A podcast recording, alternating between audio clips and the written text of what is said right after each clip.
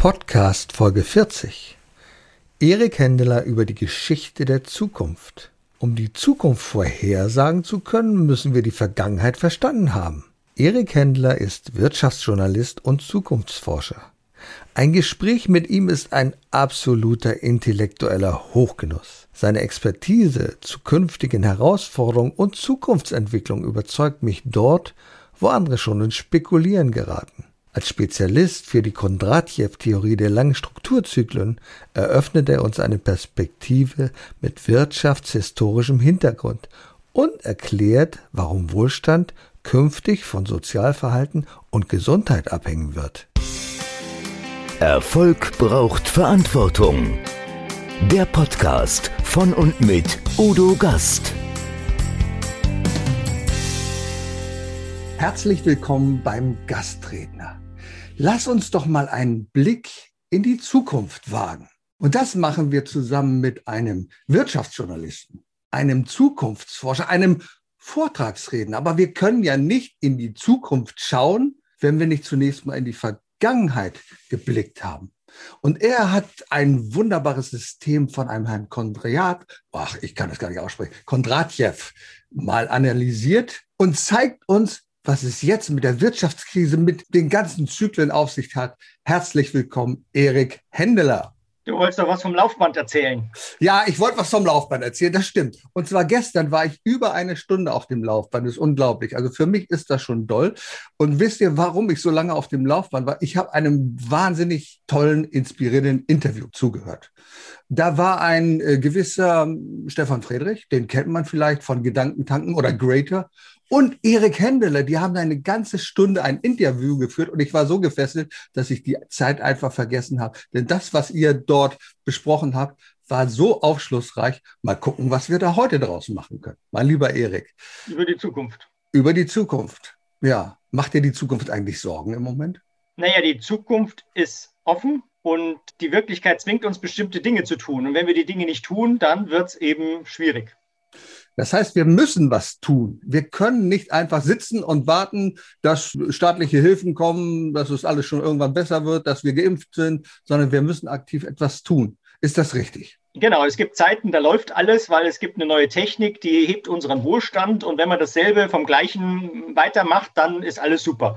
Und irgendwann kommt ein Punkt, wo noch mehr von demselben nicht mehr noch mehr Wohlstand bringt, wo plötzlich andere Dinge wichtig werden, um Stabilität und Sicherheit und Wohlstand und Arbeitsplätze produktiv hinzukriegen. Und dann muss man was anders machen. Wenn man das nicht anders macht, dann gibt es tiefe Krisen. Das ist das Thema. Und Corona, naja, wahrscheinlich steht in den Geschichtsbüchern irgendwann einmal, dass Corona eine große Wirtschaftskrise ausgelöst hat.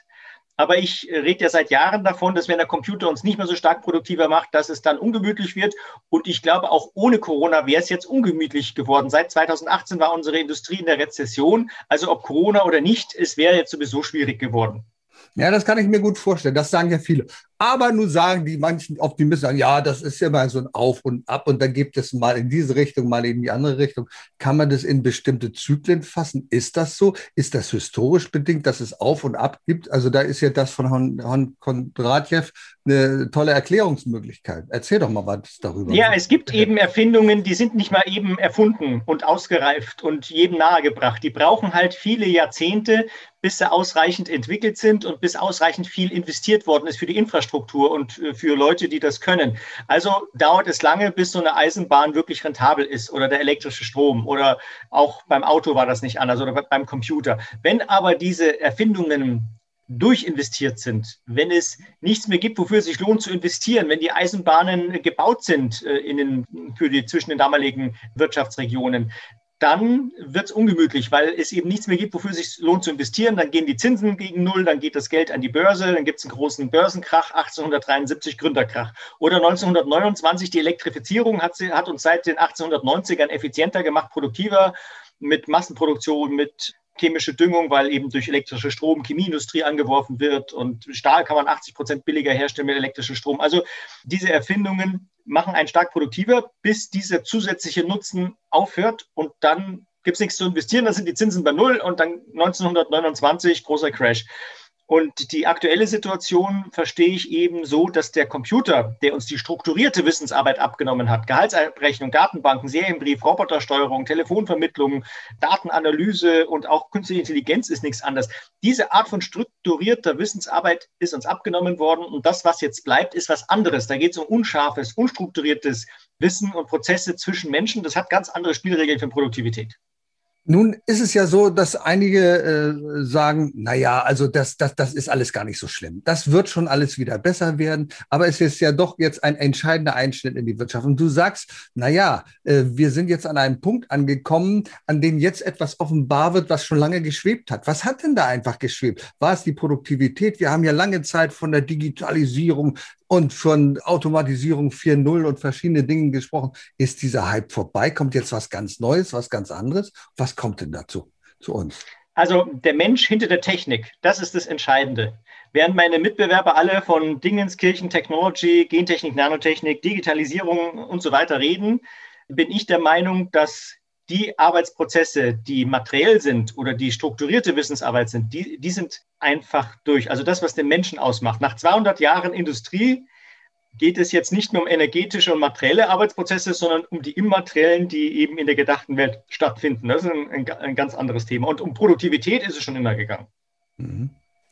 Na, nun ist es ja so, ich glaube einfach, dass wir in einer Zeit leben, in der wir Menschen mehr zusammenarbeiten müssen. Das, das, das Ausmaß an Wissen ist derart groß geworden, sehr, sehr viel. Aber wir kennen so Firmen und äh, ich bin ja selber Unternehmer seit vielen, vielen Jahren. Noch ist es so, dass der Chef immer vorgibt. Und wenn es dem Chef nicht gefällt, dann muss er seine Macht ausspielen und sagen, ja, also komm, ich bin der Chef hier. Was ich sage, wird gemacht. Dann geht es um Beziehungen, dass man also sagt, nee, mit dem Mitarbeiter kann ich nicht so gut und ähnliches. Was für eine Bedeutung wird die Zusammenarbeit in Zukunft haben? Ja, da reißt du schon alle Themen an, auf die oh, Entschuldigung. Geht. Also ja, ja, natürlich. Du reißt alle Themen an, äh, die's, äh, die wichtig sind. Du legst den Finger in die Wunde. Also erstens mal, die Dinge sind so komplex geworden, der Einzelne überblickt es nicht mehr.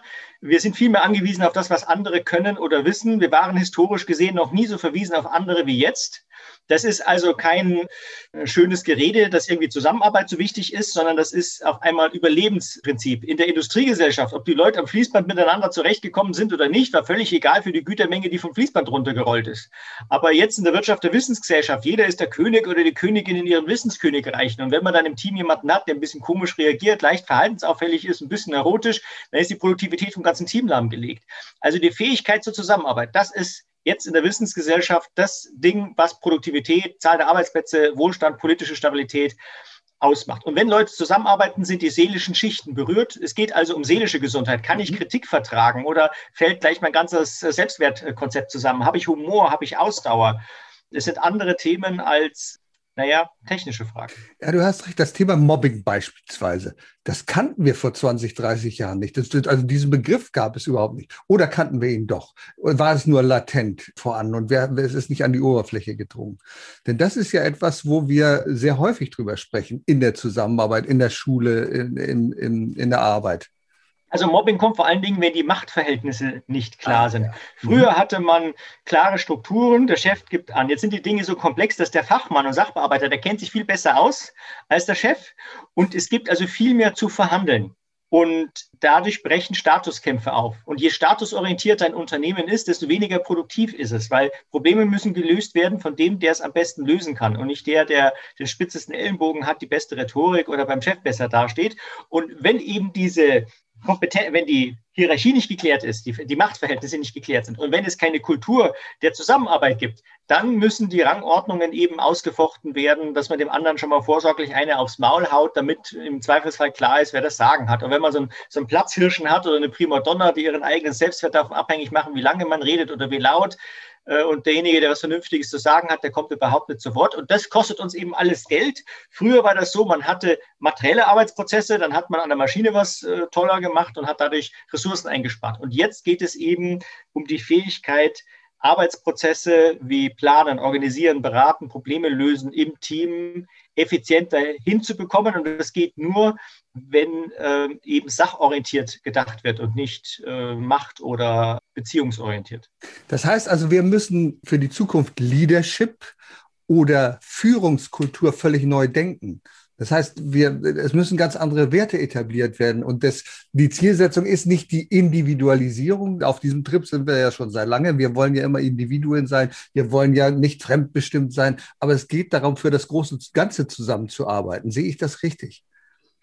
Ja, genau. Also Früher war der Einzelne unterdrückt von seiner Kultur, seiner Dorfgemeinschaft. Man musste auf seinen Ruf achten, um die soziale Unterstützung nicht zu verlieren. Es war irgendwie klar, wie man sich zu verhalten hat. Dann kam das Auto, man konnte seiner Nachbarschaft, seiner Großfamilie davonfahren. Und wenn einem der Pfarrer am Ort zu liberal oder zu konservativ war, dann ist man sonntags drei Dörfer weitergefahren. Und so ist auch der Individualismus in die Religiosität oder Nicht-Religiosität reingekommen. Also durch das Auto wurde die Gesellschaft so ausdifferenziert, durch den Computer noch mehr. Und wir hatten also die letzten 50 Jahre, sage ich mal, mehr Wohlstand, weil wir mehr Individualismus hatten. Aber jetzt kommen wir an einem Punkt, wo noch mehr Individualismus nicht noch mehr Wohlstand schafft, weil jetzt die Fähigkeit zur Kooperation mit anderen wichtig ist. Da muss man sich einordnen können in so einer größeren Geschichte. Ich war mal, äh, ich habe mal gesprochen bei Produktionsführungskräften äh, von VW. Da waren, sagen wir mal, 10 Prozent Chinesen dabei. Aha. Und dann habe ich gesagt, eine individualistische Gesellschaft wird in Zukunft nicht produktiv sein. Hm. Und die chinesischen Gesichter leuchteten, fühlten sich bestätigt. Und dann habe ich aber gesagt, eine Gesellschaft, in der der Einzelne sich nicht in Freiheit mit seinen Gaben entfalten kann, ist auch nicht produktiv. Das ist also was anderes als so eine Gruppenethik, wie man es in diesen autokratischen äh, Diktaturen hat. Die Zukunft ist eine Kultur, wo der Einzelne sich mit seinen Gaben entfalten kann, aber nicht für meine Kostenstelle und meine Karriere und meinen Vorteil, sondern eben um sie ins große Ganze einzubringen. Und das ist eine Universalethik. Das ist anders als eine dumpfe Gruppenethik. Das ist anders als der reine Ellenbogenidealismus. Das ist was Neues. Das hatten wir so bisher nicht. Das passt ja wunderbar zu meinem Thema, zum Thema Verantwortung nämlich. Also das heißt, Verantwortung nicht nur als Individuum übernehmen, sondern als Individuum in einem großen Ganzen übernehmen. Darum geht es ja letztlich, damit wir es voranbringen. Und Entwicklungen, die zeichnen sich immer daraus aus, dass es Veränderungen gibt. Und Veränderungen gibt es, du sagst es aus Mangel. Ist das richtig? Und was ist denn der Mangel zur Zeit, dass es zu so dramatischen Veränderungen wird? Ich denke mal, ich gehe mal zurück an die, an die Menschheitsgeschichte, als äh, es einen Mangel gab, sagt, wie kann ich rohes Fleisch essen? Ähm, ich will das, ich will das anders haben. Und da gab es eine Entwicklungsstufe, da wurde das Feuer ins Leben gerufen. Man erfand das Feuer und auf einmal gab es eine völlig andere Möglichkeit, Fleisch zu essen. Und eine, das war ja damals auch eine grundlegende Entwicklungsstufe, die ja sehr, sehr weit zurückliegt. Aber äh, heute sind äh, ja Entwicklungen auch immer wieder von Mangel geprägt. Was ist denn ein Mangel jetzt zur Zeit?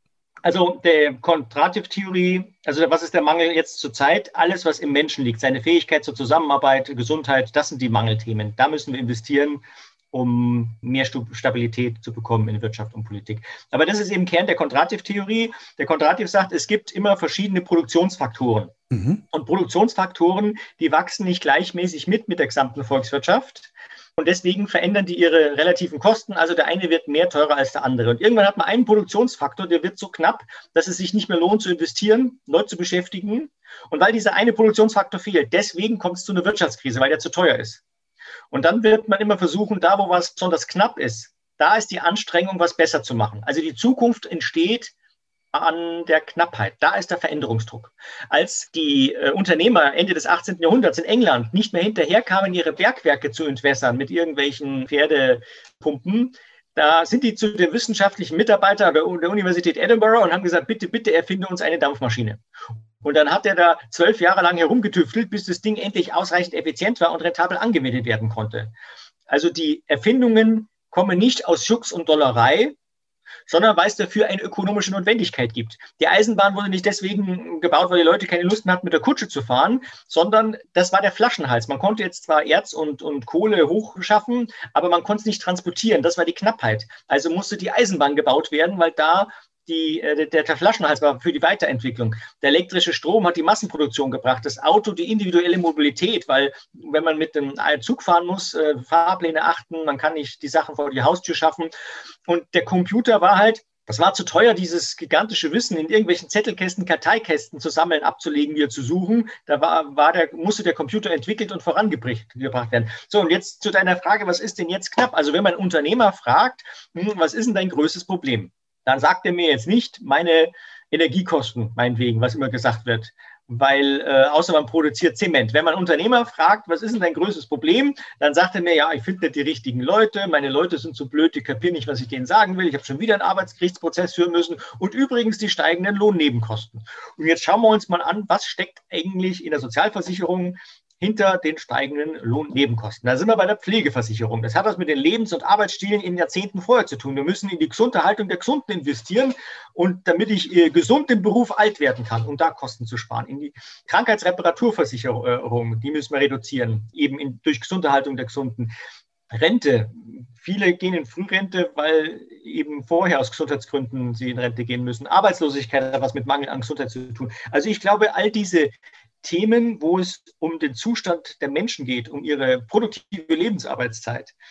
Da ist der Knappheit entstanden. Und jetzt ist Gesundheit und Sozialverhalten sind zwei Seiten ein und derselben Medaille. Also es geht jetzt um Wissensarbeit und darum, dass man mit anderen Leuten produktiv zusammenarbeitet. Und wenn ich dann sehe, diese Themen zu hohe Verluste in der Sozialversicherung, äh, krankheitsbedingt und eben schlechte Zusammenarbeit, dann hat beides eben mit Gesundheit zu tun. Also der Kern dessen, was jetzt die Knappheit ist, ist eigentlich seelische Gesundheit. Und das, ja, und das, was uns jetzt ja in der Krise sofort offenbar wird, ist ja dieser Mangel. Wir beherrschen diese Krise nur dann, wenn es möglich ist, die Menschen wieder gesund zu machen. Und das ist ja jetzt ein sehr, sehr knappes Gut. Und es ist ja unglaublich, was sich jetzt getan hat in der letzten Zeit. Ich hätte es nicht für möglich gehalten, dass es sofort, ich will mal sagen, sofort, sofort einen Impfstoff gibt. Für AIDS suchen wir immer noch nach einem Impfstoff, aber jetzt auf einmal ist da so eine richtige Woge in Gang äh, gekommen, weil das ein knappes gut geworden ist, die Gesundheit. Hat das auch etwas damit zu tun in diesem Wandel? Passt das nur gerade zufällig da hinein oder ist das diese allgemeine Entwicklung, die du gerade angesprochen hast? Nee, also ich glaube, das ist, Seuchen hat es immer gegeben. Also wenn mhm. die große Pest auftritt, dann habe ich natürlich Gesundheit als knappes Gut, aber Nee, das ist ein Sonderfall Corona. Also das ist, hängt nichts mit unseren Lebensstilen zusammen. Corona hängt nicht mit ja. Wissensarbeit zusammen. Corona hängt nicht mit der Demografie zusammen. Also das ist ein Sonderfall. Und so schwer es heute ist, vielleicht gibt es eine Zeit, wo wir die Corona-Zeit auch wieder vergessen haben. Das können wir uns im Moment gar nicht vorstellen, aber es ist wie Weihnachten. Weihnachten ist vorbei und wir denken dann hoffnungsvoll äh, an das nächste Jahr, wenn wieder etwas passiert. Ist das Positive oder das Negative natürlich auch. Du wolltest. Also ich, ja, ja. Ich, ich schreibe, ich, ich finde, die Corona-Zeit äh, ist natürlich für uns alle schwer. Ich bin eigentlich ganz gut durchgekommen, aber ich finde die Zeit zu Hause, ich schreibe jetzt gerade mein Geschichtsbuch für Optimisten, warum das, das meiste früher schlechter war und in Zukunft besser sei. Warum, Nein, Geschichtsbuch für Optimisten, warum das meiste früher schlechter war und in Zukunft besser sein wird, dass also in allen Bereichen immer alles besser geworden ist. Und das könnte ich vermutlich nicht schreiben, wenn es diese Corona-Zeit nicht geben würde. Ich habe es seit 15 Jahren dahin gesammelt und hingearbeitet und komme jetzt endlich zum Schreiben. Also ohne Corona, ich wollte mal was Positives sagen. Das ist alles, ja, ist, äh, ist ja auch sicher. Warum diese Corona-Zeit äh, auch sein, sein Gutes hat, dass man endlich zum Arbeiten kommt. Ah ja, prima. Du wolltest uns auch noch etwas zeigen, glaube ich. Ne?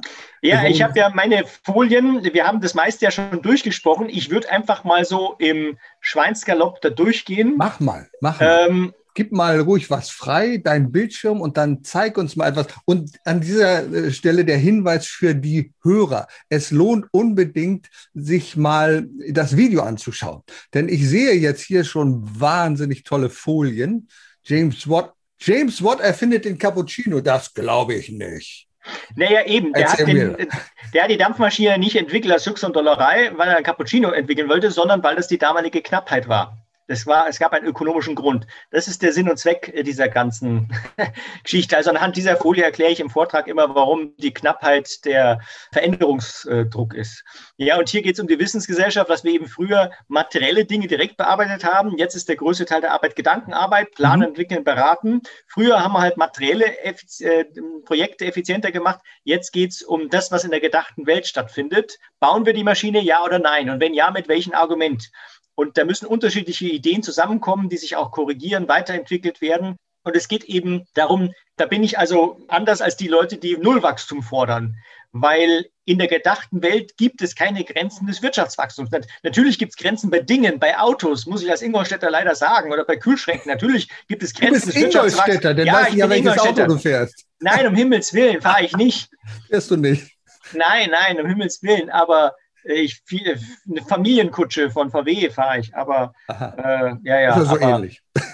Nee, nee, äh, einfachste Ausführung. Das ist ein ganz bewusstes Statement, okay. dass man mhm. mit wenig Auto zurechtkommt. Aber ähm, äh, wir haben, also die Wirtschaft wächst nicht mehr durch noch mehr Dinge. Das ist das, was diese Leute immer meinen, die vom Nullwachstum reden, sondern ja. wir haben Wachstum durch Qualität, durch Beratung, durch Bildung, durch immaterielle Problemlösung, durch immaterielle Produkte. Mhm. Und deswegen, wenn wir diese Null-Wachstumsleute äh, äh, Raum geben, dann entstehen die Arbeitsplätze nicht, die wir brauchen für Stabilität und um uns weiterzuentwickeln in die gedachte Welt. Jetzt ist es so, es geht immer um Produktivität. Das sagt ja schon. Früher habe ich gewusst, ich habe eine Stanzmaschine, mache die Stanzmaschine 10% schneller, habe 10% mhm. mehr Teile gestanzt. Mhm. Wenn jetzt der größte Teil der Arbeit ist, planen, entwickeln, beraten, äh, Probleme lösen, wovon hängt die Produktivität ab im Umgang mit Wissen? Und da sind wir eben beim Thema Sozialverhalten, weil je komplexer es wird, desto mehr ist das Wissen aller für das Gesamte wichtig.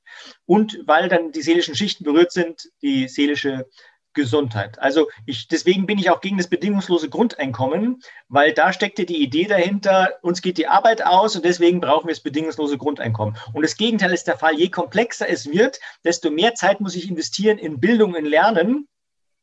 Und diese neue Arbeit kriegen wir nur hin, wenn wir eben ausreichend da investiert haben. Also hätten wir ein bedingungsloses Grundeinkommen, die Leute würden nicht das arbeiten, was für die gesamte Gesellschaft gerade notwendig ist. Also kein Ende des Wirtschaftswachstums, kein Bedingung. Wir werden auch für die einfachen Leute Arbeit haben, wenn sie die Routinearbeiten äh, übernehmen. Also das ist auch ein ganz wichtiges Thema. Die Leute glauben immer, wir haben da einen Mangel an den Hochqualifizierten und wir haben das Prekariat und das passt natürlich nicht zusammen. Aber wenn sich in unserem Land, in unserer Gesellschaft jeder zur Decke streckt, wenn sich jeder eine halbe Stufe weiterentwickelt, wenn der Hoffeger zum angelernten Arbeiter wird, der angelernte Arbeiter macht auch noch eine Ausbildung, der Geselle macht einen Techniker, also wenn sich jeder eine halbe Stufe weiterentwickelt, entsteht ein Sogeffekt. Also bin ich optimistisch, dass wir auch für einfache Leute in Zukunft Arbeit haben, die dann Routinearbeiten für andere übernehmen können. Ich gehe aber nochmal Schweinsgalopp durch. Hier sieht man, wie man Arbeit äh, sich äh, verändert hat. Die Landwirtschaft immer weniger, Produktion, Produktion nimmt aber auch ab. Es ist nicht die Dienstleistung, die Arbeit schafft, sondern Wissensarbeit. Und das ist eben wichtig, wenn es um Produktivität geht, was ich gerade sagte. Wir denken immer an technische Produktivität, aber es geht um die Produktivität der Menschen, die was mit Wissen machen in der gedachten Welt. Zwischen da ist also Empathie, Kommunikationsfähigkeit, Motivation, ob ich egoistisch bin oder den äh, Allgemeinwohl verfolge. Das sind die Faktoren, die den Wohlstand in der gedachten Welt äh, bestimmen. Und das macht auch den Wettbewerbsunterschied aus. Ich kann überall in der Welt einen Kredit aufnehmen und sei es in Saudi-Arabien. Das ist völlig wurscht, wo ich mein Geld herkriege. Jeder kann jede Maschine weltweit einkaufen. Bei uns in München, Milwaukee, USA, Südkorea, völlig wurscht. Jeder kann Spezialisten in Paris mieten für zwei Stunden. Jeder kann das Wissen der Menschheit vom Internet runterziehen. Alle Produktionsfaktoren sind weltweit austauschbar. Und das Einzige, worin sich in Zukunft die Länder, die Firmen der Welt unterscheiden, ist die Fähigkeit der Menschen vor Ort, mit Wissen umzugehen. Und Umgang mit Wissen ist eben Umgang mit anderen Menschen, die ich unterschiedlich gut kenne, die ich unterschiedlich gerne mag und mit denen wir unterschiedlich viele berechtigte Interessensgegensätze haben. Weil die meisten Leute streiten im Beruf ja nicht miteinander, weil sie böse Menschen sind, sondern weil es unterschiedliche Interessensgegensätze gibt. Und die Fähigkeit, das auszukarteln, die Streitkultur, das ist das entscheidende Kriterium für den Wohlstand in Zukunft. Ja. Mhm. Das sind die Firmenhierarchien von früher, die waren ja damals richtig. Wenn ich einen VW Käfer entwickle, jahrzehntelang ohne große Veränderungen, muss ich in Masse produzieren, passt. Jetzt aber seit den späten 70er Jahren, wenn der links da unten was wissen will vom Meier, äh, rechts da drüben, in so einer Struktur muss er den Dienstweg einhalten. Den mhm. Dienstweg äh, dauert furchtbar lang, weil viele Strukturen können wir uns gar nicht leisten. Deswegen hat man das eingedickt und abgeflacht bis hin zur Teamarbeit. Und da sitzen jetzt jemand, der kann mit der Maschine umgehen, jemand weiß, was der Kunde braucht, jemand kann es theoretisch entwickeln. Die sitzen im Team beieinander, sind in der Blütezeit der Industrie groß geworden, haben nicht gelernt, partnerschaftlich, sachlich, zielorientiert zusammenzuarbeiten und empfinden diese Teamarbeit als Machtvakuum. Was macht man in einem ungeklärten Machtvakuum? Man, das Mobbing, was du vorher erwähnt hast. Genau. Und das kostet uns einfach einmal Geld, Angst, innere Kündigung, das ist mit Industrie 4.0 und mit künstlicher Intelligenz und mit Gentechnik und mit Nanotechnik nicht in den Griff zu kriegen. Das ist eine andere Knappheit im gesamten Produktionsprozess. Schwankende Wichtigkeit, dass ich mal Tage, je nach tagesaktuelle Kompetenz ist mal der oder mal der wichtig. Männer und Frauen, die im Kopf unterschiedlich verdrahtet sind, kann individuell eine Rolle spielen. Jung und alt. Früher haben die Alten das Sagen gehabt, die Jungen müssen sich hochdienen. Ist heute nicht mehr so, weil die Jungen sich in irgendeiner Sache besser auskennen. Da braucht es also auch den gegenseitigen Respekt. Und deswegen geht es hier um Ethik. Also es gibt ein klares richtig oder falsch, wenn es um die Frage geht, wie gehe ich produktiv mit Wissen um? Ich Wahrhaftigkeit statt Manipulation. Sage ich die ganze Wahrheit oder nach Nützlichkeit manipuliert? Konflikte zu klären und nicht unter den Tisch fegen. Zu kehren, ganz genau, ja. Unter den Tisch kehren, weil die, die, die laufen dann weiter. Wir streiten nicht. Es gibt nichts Schlimmeres, als nicht zu streiten. Warum streiten wir nicht? Weil es dann eben schlecht gestritten wird, weil die Leute nicht streiten können, weil sie vielleicht egoistisch sind, weil sie den anderen in die Pfanne hauen, weil sie mit Emotionen nicht umgehen können. Und ich finde das so wichtig. Man kann einen Sachverhalt auf der emotionalen Ebene viel besser verstehen, viel schneller erfassen, als dass ich es alles verbalisiere. Wichtig ist halt, dass man Emotionen zulässt, aber dass man sie erklären kann. Und dass wenn einer emotional ist und jemand darf ruhig emotional sein, dass der andere sachlich ist. Also wie in jeder guten Ehe, es darf immer nur einer spinnen, dann funktioniert es. Und so ist es auch in den Sachen zu sagen. Beziehungen versöhnen statt abzubrechen. Wir werden es uns nicht leisten können, nichts mehr miteinander zu reden, wenn wir zerstritten sind. Weil wenn zwei Abteilungsleiter nichts miteinander reden, fehlt die Information, die man gebraucht hätte, um einen großen Kundenauftrag zu kommen. Dienende Kultur. Das sehen wir auch in der großen Politik. Und du sagst ja, es ist sogar wichtig, über Religion zu diskutieren, obwohl einige Leute meinen, da kann man nicht drüber diskutieren. Entweder glaube ich es oder ich glaube es nicht. Aber dennoch nee, nee. ist der Austausch ja sehr, sehr wichtig darüber. Ja, also ich meine, man sieht ja die Unterschiede innerhalb von äh, Religionsgemeinschaften oder Glaubensvorstellungen. Äh, und natürlich äh, lohnt sich darüber zu reden, weil jedes Gespräch verändert. Also wenn man sagt, man kann die Leute nicht ändern, das glaube ich mehr Verständnis füreinander natürlich. Jede, ja, man kriegt neue Ideen und auch wenn man im ersten Moment was ablehnt, dann arbeitet es doch an einem weiter, an jedes äh, Gespräch verändert. Und es ist ja, geht ja gar nicht um Religion oder Nicht-Religion, sondern es geht um Weltanschauung. Es geht um Haltung und äh, deswegen kann, also deswegen sage ich immer Religion Schrägstrich Weltanschauung. Also weil das prägt dann eben mein mein Verhalten. Und jemand kann scheißfreundlich sein, aber erst wenn ich mit jemandem streite, werde ich wirklich erfahren, welchen Charakter jemand hat, welche Werte. Also nicht Lippenbekenntnisse sind entscheidend. Mhm. Also dienende Kultur, gesamte Organisationswissen mobilisieren. Also jemand darf nicht immer von vornherein Recht haben, mhm. weil er der Chef ist oder weil er Fachmann ist. Und man braucht eine Balance zwischen Eigennutz und Fremdnutz. Mhm. Spannend das mit der Ethik, das ist eben quer durch, durch Religionen. Also wir kommen aus einer Gruppenethik. Der Einzelne tut sich der Gruppe unterordnen, die anderen werden bekämpft. Das kann eine religiöse Ethik sein. Wir sind die Rechtgläubigen, die anderen kommen alle in die Hölle. Aber auch der Kommunismus. Der Kommunismus ist eine Gruppenethik. Der Einzelne tut sich dem Kollektiv unterordnen. Der kapitalistische Feind wird bekämpft. Nationalsozialismus ist eine Gruppenethik. Ja, wenn man in Krieg nach Russland geschickt wird und fällt, ist die Frau angeblich stolz auf einen, weil man was für die Volksgemeinschaft gemacht hat. Das alles ist Gruppenethik. Die islamische Umma ist eine Gruppenethik. Da haben wir uns raus emanzipiert seit der Aufklärung und in der Masse, seit der VW Käfer herumgefahren ist. Das ist der Individualismus, haben wir vorhin drüber auch geredet, dass der Einzelne sieht, meine Interessen, meine Gaben, die ich entwickeln kann, meine Fähigkeiten, meine Vorlieben. Wenn ich mit ganz Konservativen zu tun habe, die sagen immer, der Individualismus ist schuld, dass alles um Bach runtergeht. Nein, der Individualismus ist ein notwendiger Entwicklungsschritt, weil nur wenn ich als Einzelner Werte reflektiere, kann ich sie am Ende auch verantworten. Und der Schritt zur Universalethik, das ist eben, liebe deinen Nächsten wie dich selbst oder die säkulare Form bei Kant, Kants kategorischer Imperativ, also seine eigenen berechtigten Interessen zu vertreten, aber auch ein echtes Interesse am gleichberechtigten Wohlergehen des anderen zu haben, dass es allen gut gehen soll, nicht nur mir selber oder meiner Gruppe. Das ist eine Universalethik. Und je mehr davon in einer Gesellschaft ist, desto mehr Wohlstand habe ich, weil ich produktiver bin im Umgang mit Wissen. Und da ist es eben kein Kampf der Religionen, sondern es ist ein Kampf innerhalb der Religionen und Weltanschauungen. Wobei für mich schon klar ist, von der Theorie des Evangeliums, Christentum ist Universalethik. Natürlich gibt es aber dann Opus Dei oder, oder andere Gruppierungen, die eine Gruppenethik haben oder den reinen Individualismus. Und das kann ich eben durchexerzieren. Ne? Der, der Buddhismus ist für mich eher auf der individualistischen Ebene. Ne? Da geht es ja um mein Karma und ne, der Islam ist sehr stark auf der Gruppenethik. Wobei es da unterschiedliche Elemente gibt. Also, und das ist auch jemand, der nicht religiös ist und Atheist ist, der kann eine Universalethik haben. Also, es ist unabhängig von irgendwelchen konfessionellen Zuschreibungen. Aber das ist die Einteilung, die ich sehe. Sehr, sehr spannend. Also es geht für diejenigen, die das nicht jetzt zuschauen können, von der Gruppenethik zur, oder zur äh, Individualethik und dann in die letzte Entwicklungsstufe der Universalethik, also die Entwicklung der Gesellschaft.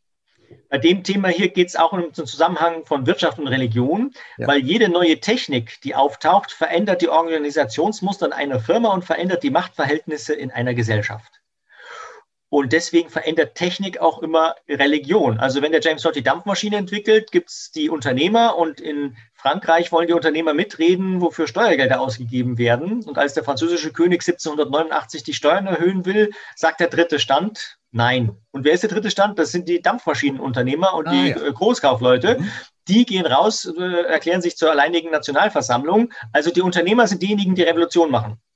Das wäre vorher nicht möglich. Vorher gab es ein paar Manufakturen oder Handwerksbetriebe mit 50 Leuten. Mit der Dampfmaschine gibt es Leute, die haben Tausende von Menschen in, ihrem, in ihrer Gießerei oder in ihrem Bergwerk und werden so wahnsinnig reich. Deswegen hat die Dampfmaschine die Machtverhältnisse gewendet, dass das Bürgertum reich wurde und der Adel eben unwichtiger. Und der, die Unternehmer, denen stinkt es, dass die Kirche keine Steuern zahlt und ein Drittel des Landes unproduktiv besitzt. Deswegen sind die Unternehmer dahinter, dass die Kirche säkularisiert wird. Also wenn man den James Watt äh, hat und der entwickelt die Dampfmaschine, dann hat man 30, 40 Jahre später eine säkularisierte Kirche. Deswegen ist, oder der Hitler, wenn der Hitler da den Kübelwagen in Auftrag gibt und dann gibt es nach dem Zweiten Weltkrieg den VW Käfer, man kann seiner Nachbarschaft davonfahren und seinem Fahrer geht dahin in die Kirche, wo man will oder nicht mehr. Glaube wird individualisiert. Die katholische Kirche reagiert mit dem Zweiten Vatikanischen Konzil, wo sie alles neu ordnet und nochmal beschreibt und so. Also wenn der Hitler den Kügelwagen in Auftrag gibt, hat man 30 Jahre später das Zweite Vatikanische Konzil.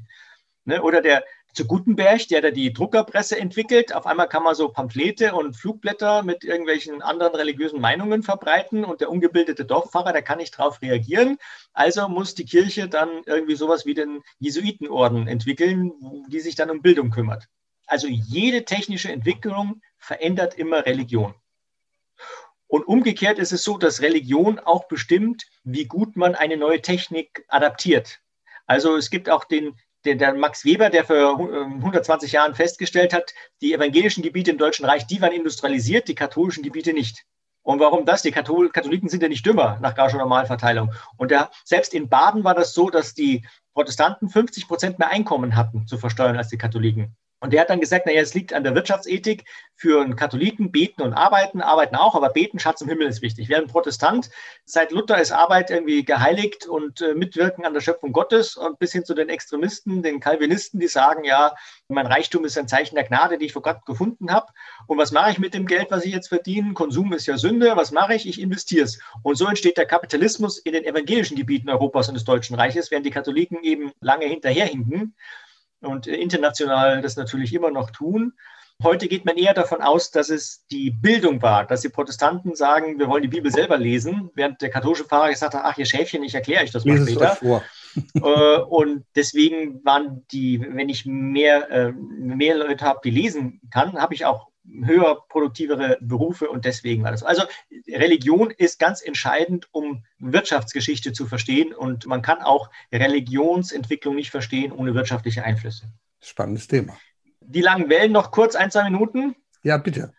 Der Nikolai Kondratjew hat eben Anfang der 20er Jahre herausgefunden, dass es diese langen Konjunkturwellen gibt. Anhand von Kohleverbrauch hat er das äh, Entwicklungsraten und Inflationsraten und schrieb dann Anfang der 20er Jahre in einem Aufsatz auf Deutsch, den ich auch publiziert habe, nochmal als Faksimile Reprint und kommentiert habe. Also meine Daten sagen mir, dass wir äh, eine große Krise vor uns haben, die ja dann als Weltwirtschaftskrise auch gekommen ist.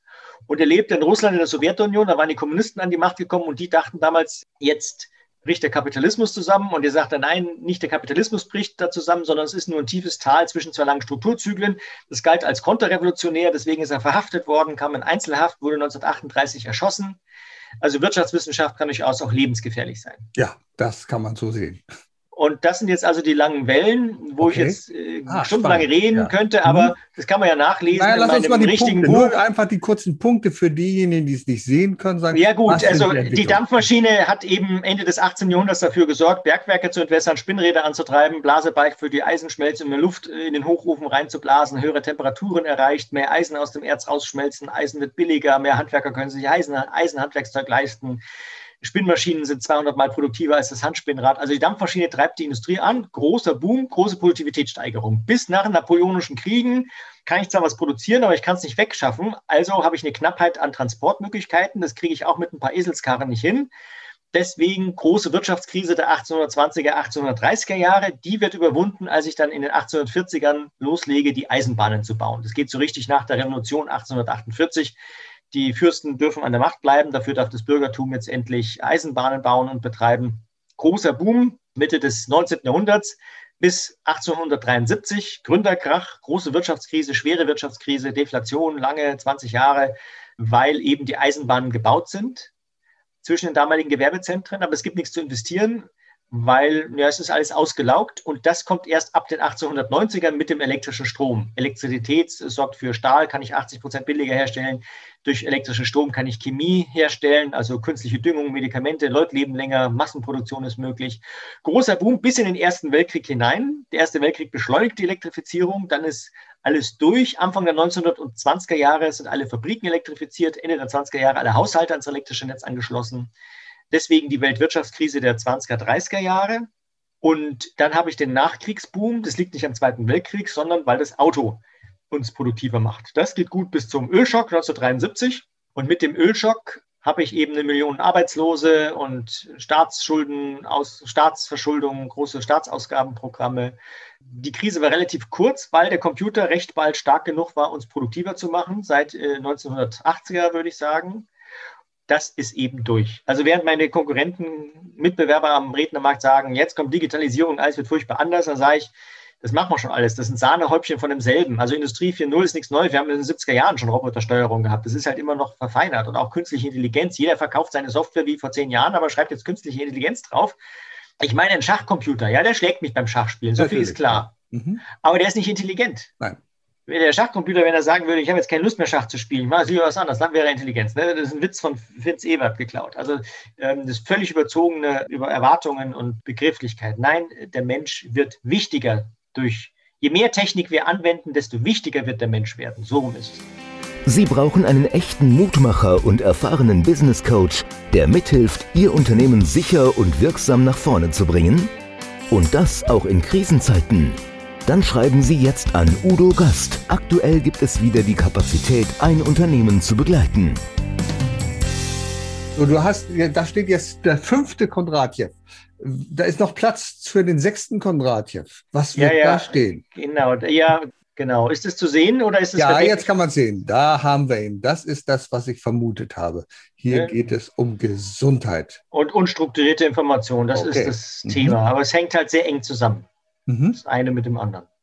Welche Rolle spielt Geld bei der ganzen Geschichte? Viele sagen ja, ah ja, na, das hat ja knapp Börsencrash und ähnliches, das führt zu Umschwüngen. Du sagst, das ist völlig anders. Geld spielt gar nicht diese Rolle, die wir einfach, die wir glauben, wie es spielen würde, oder? Also Geld ist ein Schmiermittel, ist oh. ein äh, Berechnungs-, ein, ein Bewertungsfaktor, aber wenn Transport knapp ist, dann muss ich die Eisenbahn bauen. Da kann ich noch so viel Geld drucken. Wenn die Eisenbahn nicht gebaut werden, dann wird die Wirtschaft trotzdem nicht in Schwung kommen. Das ist einer der Gründe, warum die Kontrativtheorie in der normalen heutigen Mainstream-Wirtschaftswissenschaft äh, nicht gefragt wird, weil Keynesianer, Klassiker, Monetaristen, die reden über Geld. Mhm. Preise, Zinsen, Löhne, Staatsausgaben, Geldmenge. Und der Kontrativ sagt, ja, das ist nicht blöd, aber es ist völlig unwichtig. Entscheidend ist, dass ich den knappen Produktionsfaktor im realen Leben produktiver mache. Und das kriege ich nicht mit Geld hin. Also deswegen redet der Kontrativ auch von Realkosten. Mhm. Also und Realkostengrenze. Da geht es nicht darum, dass Transport immer teurer wird, sondern dass die Transportmittel in Form von Eselskarren und so, dass die nicht ausreichend produktiv sind. Es geht um Realkosten, nicht um, um das Geld. Weil das Geld ist ganz schnell nichts wert, wenn ich, wenn was anderes ist. Deswegen lohnt es sich, das zu diskutieren, diese Kontrativtheorie, weil man ganz andere Zusammenhänge sieht als das, was ich in meinem VWL-Studium so hin und her gerechnet habe. Das ist schon ein bisschen länger her. Ja, so was ähnliches habe ich auch mal gemacht. Als Sozialökonom muss ich auch Volkswirtschaftslehre hören. Das ist schon sehr, sehr lange vorbei, aber es ist eine ganz wichtige Grundlage, um zu verstehen, wie es Wirtschaften funktioniert heute, denke ich. Ja, nun bist du ja jemand, also äh, ist dieses Thema durch Geschichte der Zukunft oder hast du da noch was für uns an Goodies, die da noch kommen? Naja, ich habe jetzt alles durchgeklickt und Super. ich denke, wir haben alle Themen und ich denke, die Zeit ja. ist eh schon strapaziert. Ich habe mich jetzt, ich kann natürlich jederzeit noch ganz viel machen. Naja, aber, aber wir wollen ja über ein Thema noch sprechen. Du bist ja jemand, der sich wirklich mit der Zukunft auseinandersetzt und deswegen die Zukunft der Informationstechnik. Und darum geht es ja, wie ich Informationen näher bringen kann. Und im Moment sind wir ja in einer Situation, in der wir vornehmlich hybrid unterwegs sind und online unterwegs sind. Das heißt also, Ansammlung, das ist schwierig geworden. Und nun gibt es neue Technologien und eine dieser neuen Technologien, die setzt du auch ein, Herr Proweise. Also, worum geht es da? Du projizierst in deinen Vorträgen Bilder und die sind sehr lebendig. Ach so, die 3D-Technik. Die ja, 3D-Technik. Das da ist möchte jetzt, ich gerne mit dir nochmal drüber Nächste Woche, ja, vielen Dank. Äh, ich habe jetzt investiert in diese 3D-Technik. Das funktioniert so: Vor die Bühne wird ein, eine, ein dünnes Netz gespannt. Kannst du uns was zeigen dazu oder gibt es ein hm, Bild dazu? Ja, das müsste ich jetzt auffordern okay. und äh, das muss ist so, es da, ähm, dauert ein bisschen länger, auch weil diese Bewegtbilder, die, die muss man dann auch laden erstmal. Also erst wenn die geladen okay. sind, kann man die auch abspielen. Okay, Nein, also es, wird eine, es wird eine dünne Folie äh, gespannt gut. vor. Dann schalte doch mal zurück den Bildschirm, dass wir uns beide wieder sehen können. Ja, und dann sprechen wir noch mal über die Zukunft der Präsentationstechnik. Also, vor die Bühne wird ein dünnes Netz gespannt, was die Zuschauer nicht sehen, weil es so dünn ist und weil der Redner auf der Bühne, der wird angestrahlt, der ist zu sehen. Und dann ist ein lichtstarker Beamer, der kann Bilder projizieren auf dieses Netz. Das heißt, wenn ich demnächst auf der Bühne stehe und man hat mich da gebucht, dann rede ich über diese langen Konjunkturzyklen und über die Eisenbahn und dann kann halt die Eisenbahn als 3D-Animation, als Hologramm über die Bühne fahren. Und das ist wirklich der Wahnsinn. Also das, das sieht so echt aus oder ich rede, ich, ich frage ja oft, ähm, wenn die Aliens, die Außerirdischen bei uns landen würden, was wäre die wichtigste Frage, die sie denen stellen würden? Jetzt habe ich halt wirklich eine fliegende Untertasse, die da kommt und landet und ein Alien klettert raus und man kann mit ihm reden. Das sieht also echt aus. Oder über die unterschiedliche Wichtigkeit im Team. Da habe ich halt Figuren, die so Mensch ärgerlich nicht Figuren sind, die werden größer und kleiner, um zu symbolisieren diese unterschiedliche Wichtigkeit. Oder ich bin auf der Bühne und habe lebensgroße Figuren neben mir, die sich bewegen. Die einen arbeiten mit materiellen Dingen, die anderen stehen zusammen und denken und haben so, so Denkblasen und Glühbirnen über sich. Und das bewegt sich alles und ich mittendrin. Das ist unglaublich. Also da bin ich gespannt, wie das der Markt annehmen wird. Das Spannende ist ja, bei PowerPoint-Präsentationen haben wir das Bild in der Regel entweder über uns oder hinter uns. Und in diesem Fall bist du mittendrin. Das heißt, es ich bin mittendrin vor oder, dir. Das ist unglaublich. Ja, oder ich habe die lange Welle, die wird da also dargestellt und dann bin ich hinter der langen Welle, also zwischen Publikum und mir. Und ich kann dann hinter der Welle stehen und sagen, hier ist die Eisenbahn gewesen und da war hier der, die Arbeit, die Aufstände und die mhm. Kriege. Das ist, mal schauen, ich, äh, mal schauen, wie das ankommt. Ich bin sehr, sehr gespannt. Wer jetzt sagt, oh Mensch, der Erik Händler, das interessiert mich, der googelt einfach deinen Namen, da findet er jede Menge von dir, oder? Genau, es gibt meine Bücher, die Geschichte der Zukunft. Und wie viele Bücher hast du geschrieben? Es sind eine ganze Menge Bücher, glaube ich. Ne? Ja, aber ich meine, äh, kommt darauf an. Also es ist ein Buch, die Geschichte der Zukunft. So, das ist okay. ein Buch. Und das ist ein 500-Seiten-Buch. Da gibt es eine Kurzfassung, wo derselbe Inhalt auf 20 Prozent eingeht. 100 Seiten, große Buchstaben. Es gibt diese Kurzfassung, das ist Kondrativs Gedankenwelt. Dann gibt es die, Kontra die Kondrativ-Aufsätze im Original, weil so viele das nicht geglaubt haben, was der da schreibt. Dann habe ich noch was über Religion und Wirtschaft geschrieben. Das ist halt sehr speziell. Und jetzt kommt halt eigentlich mein, mein richtiges Buch, dieses Geschichtsbuch für Optimisten. Aber das ist zäh. Also es ist sehr schwer. Es ist furchtbar teuer erkauft. Also wenn ich angestellt wäre und äh, dann wäre das unmöglich, wie lange ich dafür brauche, aber es kommt irgendwann. Das heißt, also dann erübrigt sich schon die Frage danach, was sind deine Pläne, deine Zukunftspläne? Deine Zukunftspläne sind, das Buch zu schreiben, oder? Richtig. Das anders sieht mein Leben nicht vor im Moment. Wenn du jetzt noch mal einen Blick wagst in die Zukunft, was glaubst du wird im, in dem kommenden Jahr für uns bestimmend sein? Also nehmen wir mal an, wir lösen das also mit Impfen und allem drum und dran. Was wird uns in dem nächsten Jahr, in der nächsten Zeit bestimmen? Was macht Veränderungen aus? Also ich glaube nicht, dass wenn Corona vorbei ist, alles wieder Paletti ist und es kommt der große Boom, von dem man ausgeht. Die Leute werden ihr Geld zusammenhalten. Man wird die Dinge, die wichtig sind im Leben, weiterhin mehr wertschätzen, weil man weiß, wie es äh, in der Krise sein kann. Und wir werden politisch zusammenrücken müssen. Also wir werden bedroht von Rechtspopulismus, äh, die Feinde der EU, ob von innen, so Orban und diese ganzen korrupten Autokraten, Russland. Äh, also es wird wichtiger sein, die Frage, ob wir als Europa zusammenrücken oder ob alles zerfällt und dann sind wir wirklich arm dran. Lieber Erik Händler, wir hoffen, dass wir nicht arm dran sind. Mit dir sind wir reich beschenkt, reich beschenkt im Gedankengut. Da ist es sicherlich sehr interessant, mal in dein Buch hineinzuschauen, die Geschichte der Zukunft. Ich danke dir sehr für diese vielfältige Inspiration, für dein Gedankengut. Super, ja, und danke, Udo, für das Forum hier. Sehr gerne. Erfolg braucht Verantwortung. Der Podcast von und mit Udo Gast.